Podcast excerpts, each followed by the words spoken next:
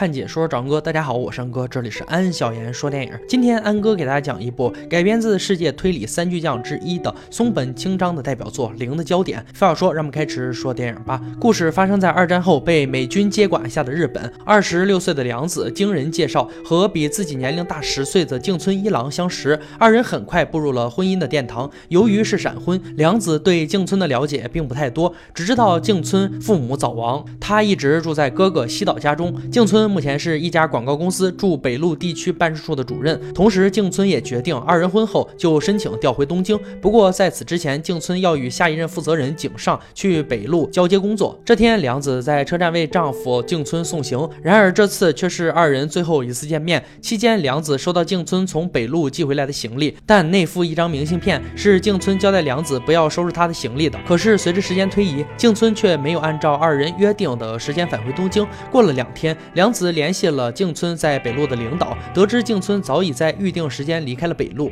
可是静村并没有回家，也没有与良子联系，他究竟去了哪里呢？良子带着一丝不安收拾着静村寄回家的行李。他在一本书的夹缝中发现了两张照片，一张是一座洋房的照片，一张是贫民区居住的木板房子照片。又过了几天，静村依然杳无音讯，这让在家中不安的良子决定亲自去一趟北路金泽市找寻自己的丈夫。来到金泽市，接待良子的是静。村的领导和井上领导告诉良子一个不好的消息，在静村失踪的当天，海滩边发现了一具与静村穿着非常相似的尸体，并让良子前去认领。良子赶到认领处，发现尸体早已面目全非，根本无法确认是否是静村。于是良子打算去静村在金泽市的住所寻找自己的丈夫，却在井上的口中得知静村在一年半前就从那里搬走了。至于她后来搬去哪里，也无人知晓。此时良子越发觉得自己对丈夫的过去一无所知。井上告诉良子，有位名叫西田的社长与静村比较熟，是他们公司的大客户，为人亲切，乐于助人，在本地很有威望，也是本地的名流。于是第二天，良子与井上拜访了石田会社。会社的前台接见引起了良子的注意，不仅是因为前台小姐有着一双粗糙的手，还因为她在接待外宾的时候夹杂着日本接待美军慰安妇才会使用的俚语，这种慰安妇也叫做半半女郎。最终，良子见到石田社长，社长表示两个月前静村把把结婚的消息告诉了他。当时静村对婚姻很满意，可后来他见到静村的时候，总感觉他心里有事。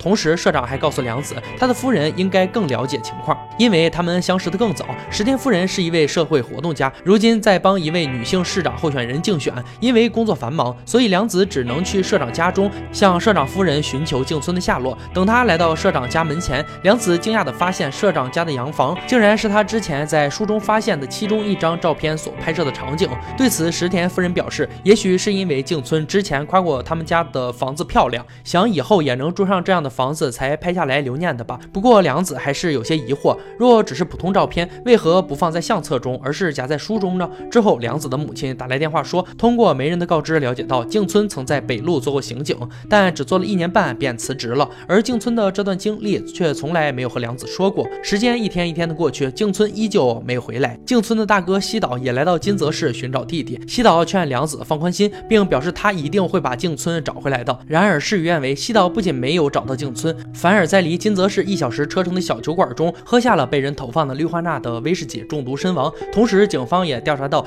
西岛早在三天前就来到了金泽市，也就是说，他曾瞒着弟妹良子在金泽市寻找丈夫静村三天。良子不解西岛大哥为何要对他有所隐瞒，结合他见到西岛大哥时一副成竹在胸的样子，似乎根本不担心。静村有什么安全问题的态度？这让梁子猜测西岛也许真的找到了关于丈夫的下落。而如今从西岛遭人毒手，会不会是凶手感受到了西岛所带来的威胁，所以西岛才会招来杀身之祸？同时，良子也担心静村恐怕是凶多吉少了。之后，警方通过调查得知，西岛遇害时，酒馆的酒保曾看到一位披着洋气大红风衣、头上裹着丝巾、戴着太阳眼镜、扮相如半半女郎的女子从西岛的包间里跑了出来。如此一来，凶手。便极有可能是这位红衣女子。由于金泽市并没有美军驻扎，所以打扮成半半女郎的女性并不多见。这时，梁子想起曾在十天会社遇到的前台小姐，在接待外宾时说话夹杂着半半女郎才会使用的英语俚语，会不会她与此有关呢？于是井上前去调查，并得知了这位前台小姐名叫英子，是石田社长的熟人。但从西岛遇害那天起，她就没有再去公司上班。而英子的同居男友三郎也于不久跳崖自杀身亡。梁子之前认领的那具尸体就是英子男友。由于英子家中突然变故，出于好意的石田社长才会让他到前台工作。当时坊间有传言说英子是石田社长的情妇。井上将这些线索告知了梁子，并前去英子家中尝试着询问出更多的线索。然而没过几天，井上便被发现死在了英子的家中。井上是背部遭到利器刺中身亡的，这让警方认定这两宗命案的凶手就是失联的英子。梁子很自责，将不相干的井上牵扯到了这个案子，并害得井上因此丧命。同时，梁子从警方处得知，英子的男友三郎自杀时曾留下一封遗书，书遗书中三郎表达了自杀是他迫于生活压力不得已的选择。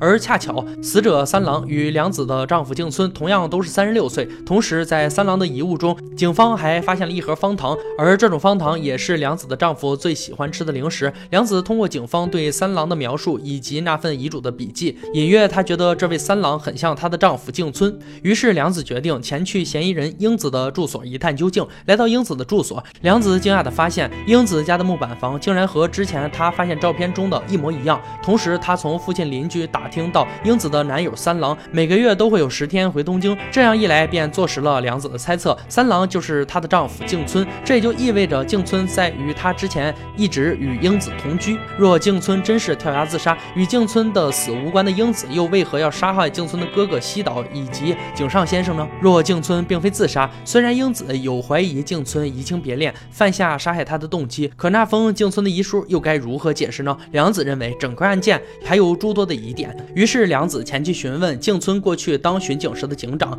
并得知当年日本战败后被美军接管，当时日本政府设立了慰安所，用丰厚的报酬以招募女性服务员为由，骗取了大量的日本女性为美军提供性服务。很多女性在得知自己需要从事真正的服务内容时，已为时已晚。一些女性难以忍受美军的摧残，或自杀，或自残。总之，她们的处境都非常的悲悲惨。而日本政府却对此无动于衷，一些政府官员甚至从中牟利，大发横财。那时，静村在警队负责社会风气的工作。由于静村对这些为生活所迫、不得已而沦为娼妓的女性格外的同情，又对政府极为的不满，所以便愤然的辞职了。接着，梁子又问警长是否认识英子小姐。警长表示，之前石田社长也曾找他询问过英子的底细，但他在警局的记录上只查到英子过去住在惠比寿之家。梁子有些疑惑，若如坊间传闻，英子是石田社长的情妇，石田社长为他安排一份前台工作，也没有必要如此大费周章的对他展开调查。于是，梁子前去惠比寿之家，并从一位老婆婆的口中得知，英子父母早亡，唯一的哥哥也死在战场上。之后，英子为了生存做了娼妓，并改名为艾米丽。当时，英子与一位名叫玛丽。的妓女关系要好。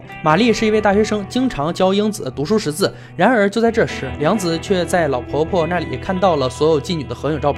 梁子意外的发现，这位玛丽小姐就是现在如今的社会活动家石田夫人。同时，梁子也意识到，静村恐怕早在做巡警的时候就认识在做半板小姐的英子与石田夫人。之后，梁子从新闻中得知疑犯英子以跳崖畏罪自杀的消息。但如今，梁子清楚地推出案件的真相远并非如此。下面让我们正式揭晓答案吧。梁子认为，从各方面的线索看，静村并没有自杀动机，而静村留下的那封亲笔遗书，也许只是静村为了与英子分手，又不忍心伤害她的感情，所以想到折中的方法，即让一个本就不存在的三郎从这个世界上彻底消失。然而不曾想，这宗伪造的命案却成了真正的命案。从动机上看，英子并不知道静村已婚的事情，所以她并没有被劈腿，也。就没有因爱生恨犯下的命案动机。那么究竟是谁杀害了静村，甚至不惜接二连三的犯下杀人的罪行呢？梁子认为，静村去世后，英子就被安排到石田会社工作，而石田社长专门去警察局调查英子的底细，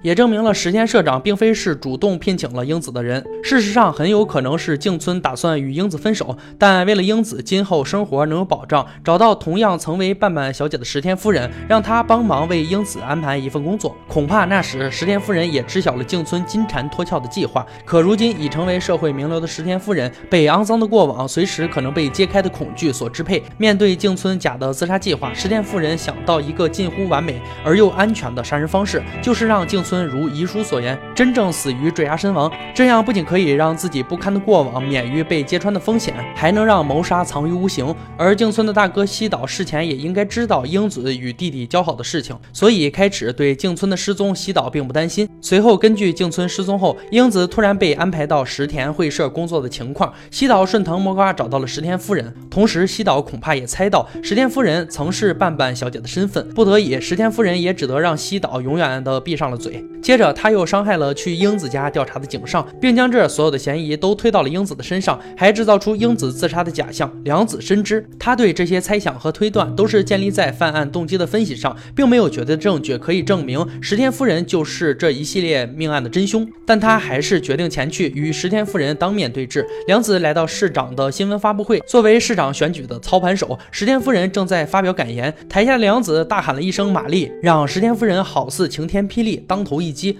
愣着两只眼睛，呆呆地看着台下的人群，随即晕倒在地，被众人抬去医院之后，当良子再想去质问石田夫人的时候，却被告知石田夫人已自杀的消息。真相究竟是不是良子推理的那样？而石田夫人自杀究竟是因为犯下多起命案架不住良心的谴责，还是因为即便犯下如此多的命案，依然无法逃离不堪的过往，而在绝望中选择了自杀的呢？故事到这里也就结束了。零的焦点是社会推理宗师松本清张的三大杰作之一，也是松本清张诞辰一百周年的纪念作品。当然，安哥还是倾向良子的推理，也就是石田夫人就是杀人凶手的结果。影片中，良子最后来了一句：“玛丽让杀人凶手石田夫人所有的努力都白费了，还是暴露了。”想必在他的思维模式下，到这种境地也已经没什么活头了。在石田夫人害死四个人，并扼杀了一个美丽少妇的全部生活梦想后，他也走到了头。他毫无悬念的死了。在死之前，我们的良子给了他一个响亮的大巴掌，但安哥觉得这根本不够，一点都不解气。全剧牺牲了三男两女，剩下一个心灵受到重创的女人，这都何苦呢？大家本来就可以好好的活着，为什么搞得这么悲剧？究其原因，还是因为缺乏沟通吧。一些人私藏的秘密，让无辜的人被牵连，最后害死了大家，上演了这么一出可怜剧。这部电影还是很好看的，喜欢的小伙伴不妨去看看这部电影。